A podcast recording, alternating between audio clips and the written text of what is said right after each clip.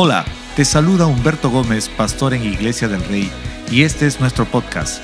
Quiero agradecerte por acompañarnos el día de hoy a poder ser inspirados y animados, dejando que Dios pueda seguir moviéndose en nuestras vidas. Disfruta del mensaje. Estoy listo para compartir y en este tiempo quisiera que podamos situarnos en el libro de Éxodo, el capítulo 1, verso 22 y también leeré eh, los versículos del 1 al 4 del capítulo 2. Déjame leerlo. Dice de esta forma. Entonces el faraón dio la siguiente orden a todo su pueblo.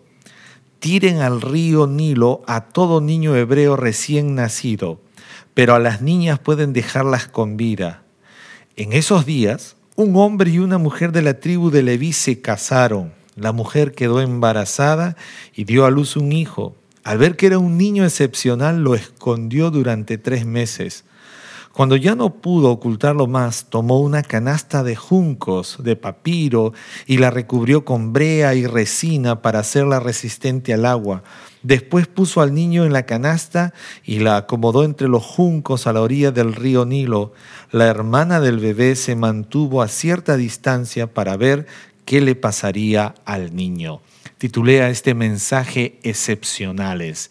Y quiero hablarte en esta primera parte, porque cuando miro este pasaje de Éxodo realmente es, como algunos dirían, es como una situación, como esas películas de mucha acción y mucha intriga sin ah, conocer lo que va a venir Obviamente nosotros conocemos la palabra, sabemos que se trata nada más y nada menos de este bebé llamado Moisés que va a ser rescatado de las aguas, pero quiero que nos situemos un instante en el contexto de lo que acabo de leerte.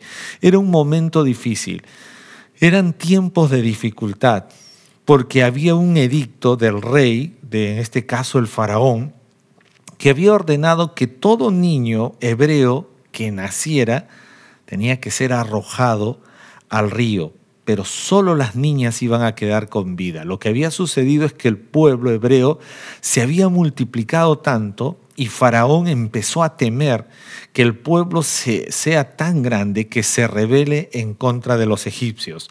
Entonces mandó a hacer o mandó a publicar este edicto que nada más y nada menos que iba a ser de mucha ah, consecuencia y dificultad para los hebreos, por supuesto. Pero me encanta mirar este, esta historia porque además de todos los momentos difíciles que iban a venir sobre el pueblo hebreo, quiero citarte esta frase porque los tiempos de grandes peligros también son tiempos de grandes hazañas y cosas asombrosas. Una vez más, los tiempos de grandes peligros también son tiempos de grandes hazañas y cosas asombrosas. Nosotros en nuestros días hemos vivido y estamos viviendo todavía dificultades, momentos de mucha dificultad pero pensamos a veces que en medio de estas situaciones ya no van a haber situaciones de grandes hazañas y cosas asombrosas, pues tenemos que hacer una comparación entre el pasaje que acabamos de leer y lo que hoy vivimos. Y es que los tiempos pueden ser de mucha dificultad, pueden ser de muchas cosas viniendo en contra nuestra, pero no hay la forma, no debe haber la manera de renunciar a grandes hazañas y cosas asombrosas que Dios quiere hacer para tu vida y para mi vida. Es un contexto muy difícil porque todo niño recién nacido iba a ser echado al río es una situación de mucho dolor. Yo estoy seguro que el pueblo de Israel o los, el pueblo hebreo se llenó de mucho dolor al saber de este ah, edicto o declaración de parte del rey. Y este edicto no solamente estaba diciéndole que los niños varones iban a morir, sino que esto estaba cortando todo tipo de sueños, todo tipo de anhelos. Porque quiero empezar a preguntarte, ¿quién quisiera casarse en medio de un edicto como esto? ¿Quién quisiera decir, ay, me gustaría casarme y tener hijos? Ay, no, pero si, y si nace varón, tengo que echarlo al, al río Nilo. Solo si es mujer va a quedar conmigo. Creo que este edicto no solamente afectaba la vida de los recién nacidos, sino también de los que ya existían, entre ellos hombres y mujeres, a quien Faraón les estaba asesinando, no solamente si era un niño hombre, sino les estaba asesinando los sueños, les estaba quitando los sueños. Solo eh, ponte a pensar en el momento en que estaban viviendo esta gente allí, pero me, me, llama mucho la atención porque en medio de toda esta situación tan difícil, dice claramente que en esos días, diga conmigo, en esos días, un hombre y una mujer de la tribu de Leví se casaron. Yo no sé cuántos pueden usar el chat y decir, siempre no falta un loco o una loca que quieren hacer algo en medio de una circunstancia como esta. En el buen sentido, que nadie se vaya a sentir ofendido, pero me gusta porque en medio de esta situación dice que un hombre y una mujer de la tribu de Leví se casaron. Estaban dos tórtolos enamorados y deciden casarse. Qué lindo. Es que ¿Quién quiere casarse en una situación como esta? Solo alguien que está enamorado, solo alguien que está enamorada. Dicen eh, los psicólogos que el enamoramiento es el estado de locura de un ser humano. Y sí que estos estaban locos, por supuesto que sí, porque en medio de un edicto como esto, de repente ellos dijeron, bueno, casémonos, estamos enamorados y de repente en unos meses se acaba el edicto y podemos tener los hijos que querramos. Ahora, yo estoy convencido que en situaciones de riesgos como esta, necesitamos actuar mucho y todos con bastante locura, porque en momentos de adversidades demanda gente que sea ah, tan, tan ah, llena de fe, con una fe yo diría agresiva, de creerle a Dios que en medio de las dificultades, en medio de los momentos difíciles necesitamos ser un poco locos para creerle a Dios y saber de que Dios tiene el control y que Dios va a bendecir nuestras vidas. Definitivamente necesitamos aprender a actuar con un poco de locura esa locura que puede llevar adelante los planes y la voluntad de Dios, esa locura que puede ah, traspasar hacia nuestras generaciones. Quizás estos jóvenes tórtolos solo pensaron en su pasión, que les hizo tomar la decisión, pero es un estado de locura. A mí me gustan estas locuras. Yo no sé cuántos de ustedes, los que están conectados allí, pueden hacer hashtag me gustan las locuras. ¿Por qué? Porque hacer locuras que pueden llevar a bendecir mi vida y bendecir mi generación, es que esas locuras Dios sí las respalda. Cuando son locuras que van a extender los propósitos y los planes de Dios para nuestras vidas, son absolutamente las que Dios siempre va a respaldar.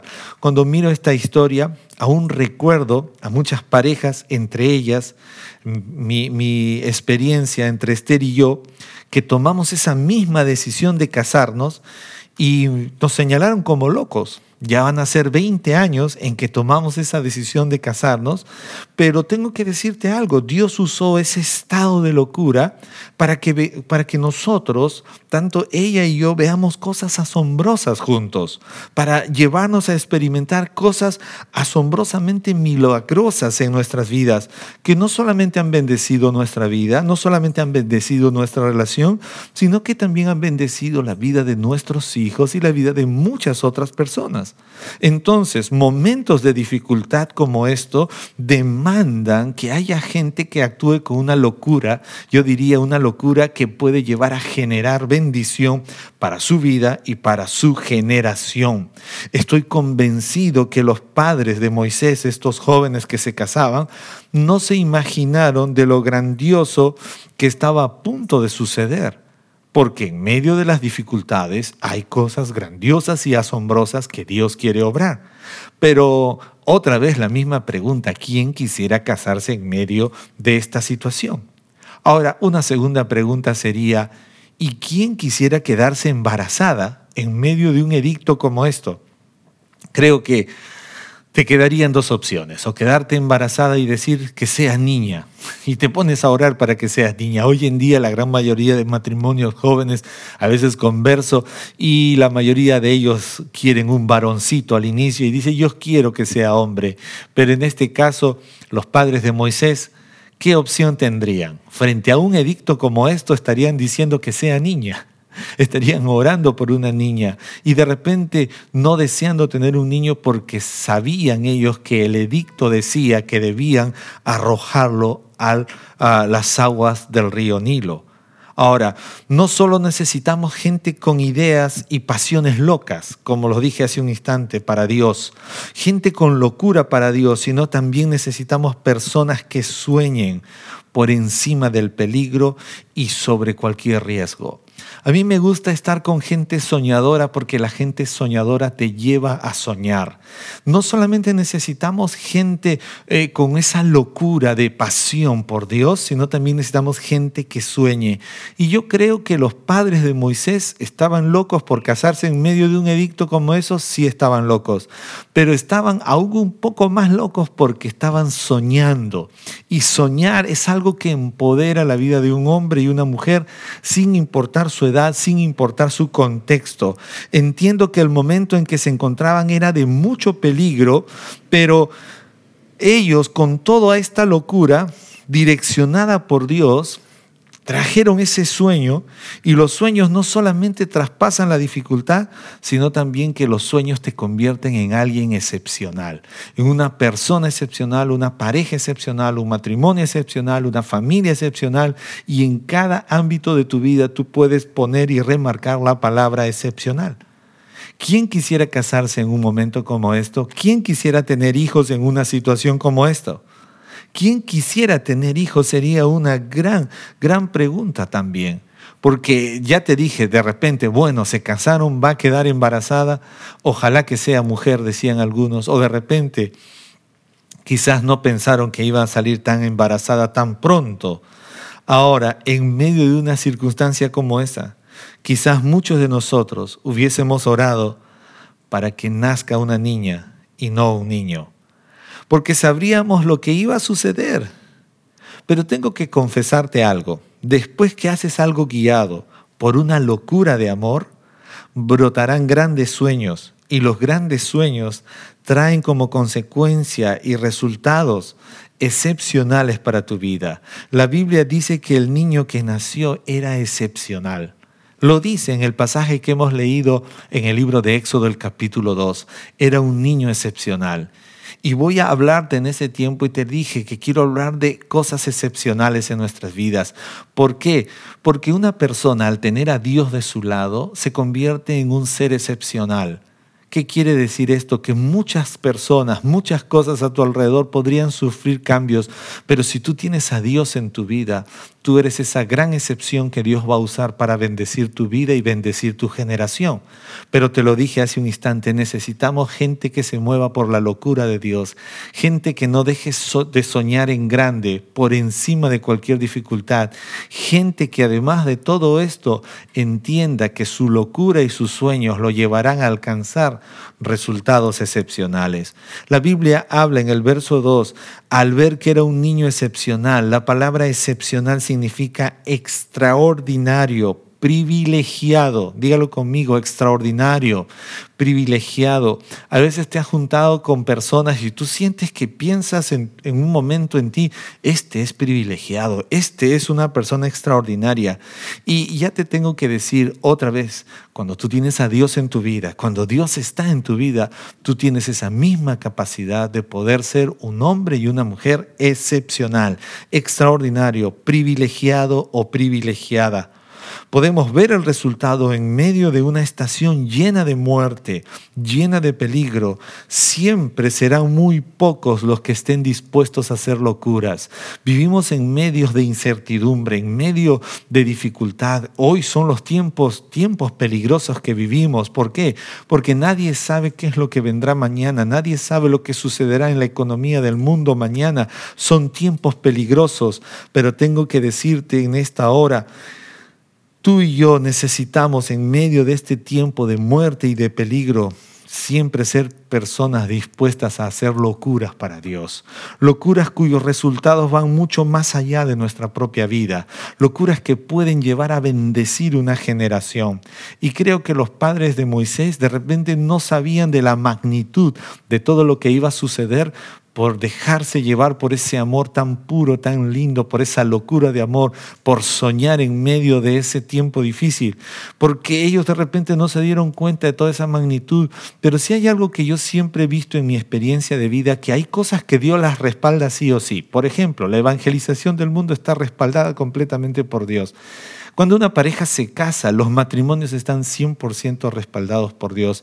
A veces me junté con, con personas jóvenes que no tenían presupuesto para casarse, para iniciar una vida de matrimonio, y a veces ellos estaban pensando, preocupados, cómo es que iban a mover todos los requerimientos para casarse, pero siempre eh, tuve por una experiencia personal que cuando tú logras llevar adelante algo que Dios respalda, y esto es el matrimonio, Dios siempre va a suplir, siempre va a proveer, va a llevar a que cada recurso y cada necesidad que tú requieras para dar este gran paso, Él lo va a respaldar.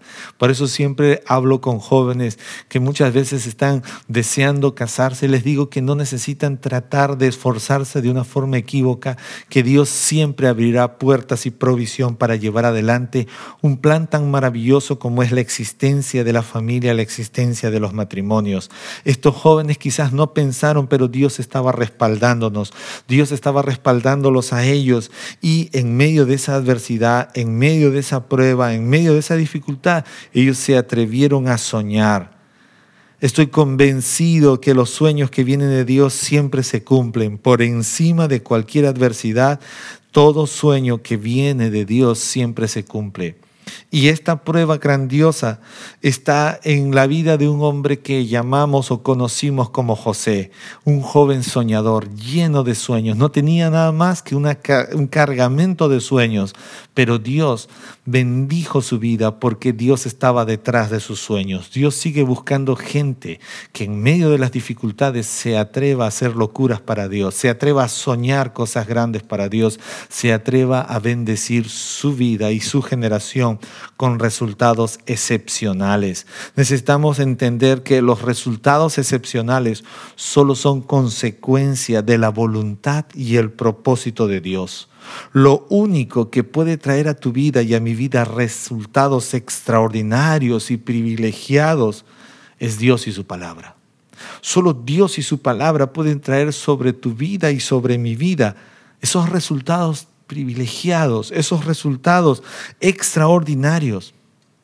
Personalmente pienso que todo lo sucedido en estos últimos 18 meses ha hecho que muchas personas dejen de hacer locuras para Dios.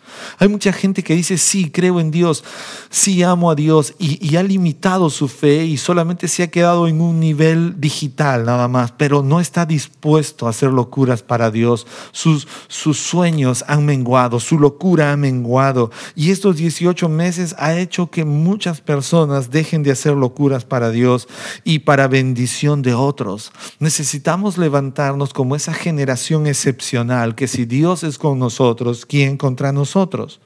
Mire, la bendición también es para ti y para otros, como para otras vidas, como para mis propias vidas. Muy pocas personas están atreviéndose a soñar en medio de este tiempo. Sobre todo están atreviéndose muy pocas personas a buscar soñar con esas cosas que parecen improbables en nuestra vista, que parecen imposibles pero tengo que decirte la verdad, siempre serán probables para Dios, siempre, todo el tiempo serán probables para Dios. Siempre habrá un resultado excepcional cuando sabes que la locura que estás haciendo es por Dios, cuando los sueños que estás llevando adelante son para agradar a Dios, para glorificar su nombre, cuando los resultados que tendrás harán bendición para otras personas. Dios está a la búsqueda de gente dispuesta a hacer locuras para Él. Hacer locuras para Él, gente que esté dispuesta a soñar por encima de cualquier limitación. Gente que esté dispuesta a creerle a Dios esperanza contra esperanza, como lo hizo este hombre llamado Abraham. Gente que quiera alcanzar resultados excepcionales para su vida y para su generación. La Biblia no cita los nombres de los padres de Moisés, Pero si tuviera que redondear el final de este mensaje, a mí me encantaría aplaudir a estos jóvenes por la locura que hicieron. Porque, y ahora quiero hablar a los jóvenes que están ahí conectados, jóvenes, hagan locuras para Dios. Muchas veces hemos hecho locuras para nosotros mismos, locuras para X situaciones, pero hemos dejado de lado la importancia de creerle a Dios sobre una idea que en nuestra mente puede ser imposible, pero para Dios no hay nada imposible. Estos jóvenes que se casaron en medio de un edicto como este, donde Faraón no solamente quería asesinar a los niños, estaba asesinando el sueño de los matrimonios jóvenes, de los que se iban a casar, de los que ya estaban casados. Y es que es como una idea misma demoníaca que quiere asesinar a la siguiente generación. ¿Y cómo asesina a la siguiente generación? No solamente quitándoles la vida, sino dejando o haciendo que la generación existente no sueñe. Ahora mismo tengo tres hijos y si hay algo que no quiero dejar de hacer es de soñar por ellos y para ellos, porque entiendo que si yo dejo de soñar, entonces voy a acortar eh, ese nivel de bendición que Dios quiere traer para ellos. Quiero hablarle a los jóvenes, no dejen de soñar, hagan locuras para Dios, sueñen cosas grandes para Dios y vean resultados excepcionales de Dios para tu vida y para bendecir a otros. Pero también quiero hablarle a los padres que puedan soñar sobre sus hijos. Si eres un matrimonio joven, no estés asesinando los sueños de tu pareja, de tu cónyuge. En una razón lo he hablado en una y muchas veces. Cuando yo me casé, hice locuras para casarme, pero después que me casé, cuando yo quería tener más ah, la experiencia de matrimonio, solo quise tener un hijo. Y dije, no, no quiero tener más hijos. Y estaba asesinando los sueños de mi esposa. Estaba siendo como ese faraón. ¿Por qué? Porque si bien es cierto, yo no estaba diciendo que los iba a arrojar al río a los demás que vinieran, porque muchas veces hablaba y decía, no, pero es que no tenemos, pero si no podemos con las gastos de ahora, pero si no podemos, si no tenemos, y estaba siempre tratando de poner obstáculos por los sueños de mi cónyuge hasta que una persona un día me habló de la importancia de no asesinar los sueños de mi cónyuge. Fue cuando yo tuve que ir a solas delante de Dios y decir, Dios, perdóname, porque no solamente me llamaste para hacer locuras, para soñar, hasta cierta forma, me llamaste para hacer locuras para ti todo el tiempo, para hacer locuras en mi vida, en mi matrimonio, en mi familia y en mi generación, en todo momento y en cada lugar.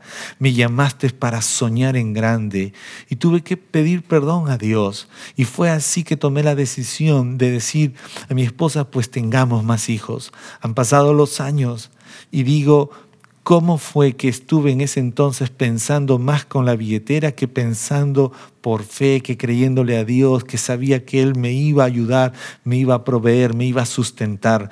Puede este mensaje sonar para muchos muy personalista, pero tengo que decirte, y no lo tomes desde mi lado, sino Pregúntate si ahora mismo has dejado de hacer locuras para Dios, porque cuando dejas de hacer locuras para Dios, sí afecta tu vida, sí afecta tu matrimonio, afecta todo lo que esté conectado contigo, porque si has dejado de soñar cosas grandes para Dios, sí afecta todo lo que esté conectado contigo, porque si has dejado de pensar en locuras y sueños para Dios, no habrán resultados excepcionales quiero animarte en este tiempo y decirte de todo mi corazón, una vez más, Dios está a la búsqueda de hombres y mujeres, gente que esté dispuesta a hacer locuras para Él, gente que esté dispuesta a soñar por encima de cualquier limitación, gente que quiere alcanzar resultados excepcionales. Allí donde estás, quiero animarte este es el mejor tiempo para que tú y yo podamos mirar resultados excepcionales. No mates tus sueños, no te niegues a hacer locuras para Dios. Dios quiere darnos, dice la palabra de Dios, Él quiere darnos más abundantemente de lo que pedimos o entendemos.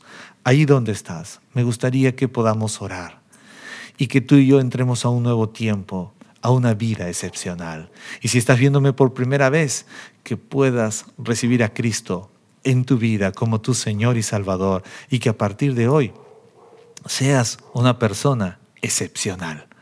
Oremos, Dios, gracias por este tiempo. Gracias por inspirarnos para ser gente excepcional. Perdónanos, porque hay veces en medio de esta situación hemos dicho, ¿quién podrá hacer locuras para Dios? ¿Quién podrá soñar cosas grandes para Dios? ¿Quién podrá ver resultados excepcionales? Perdónanos porque tú sí nos llamas a obrar con una fe que va esperanza contra esperanza, a obrar en un estado de locura para ti, en un estado de soñar grande, en un estado de ver resultados excepcionales, porque tu palabra dice, Señor, que cosas mayores y asombrosas haremos en tu nombre. Oramos para que nuestra mente sea renovada, para que nuestra vida sea transformada en el nombre de Cristo Jesús y a partir de hoy seamos gente que hace locuras para ti, que sueña cosas grandes para ti y que veremos resultados excepcionales en nuestras vidas y en la vida de nuestra generación. Si estás viéndome por primera vez, repite esta oración conmigo y di Dios gracias. Gracias que, te, que tú te interesas por mí y me amas y quieres que viva una vida excepcional. Perdóname en este tiempo. Muchas veces me he alejado de ti, me he huido de ti, pero en esta hora vengo a ti te pido perdón por mis pecados, me arrepiento de ellos y acepto a Jesucristo tu Hijo como mi Señor y mi Salvador. Haz de mí una persona excepcional en el nombre de Cristo Jesús. Amén. Esperamos que hayas disfrutado este mensaje. No olvides suscribirte y compartirlo con un amigo o familiar. Síguenos en nuestras redes sociales como Iglesia del Rey.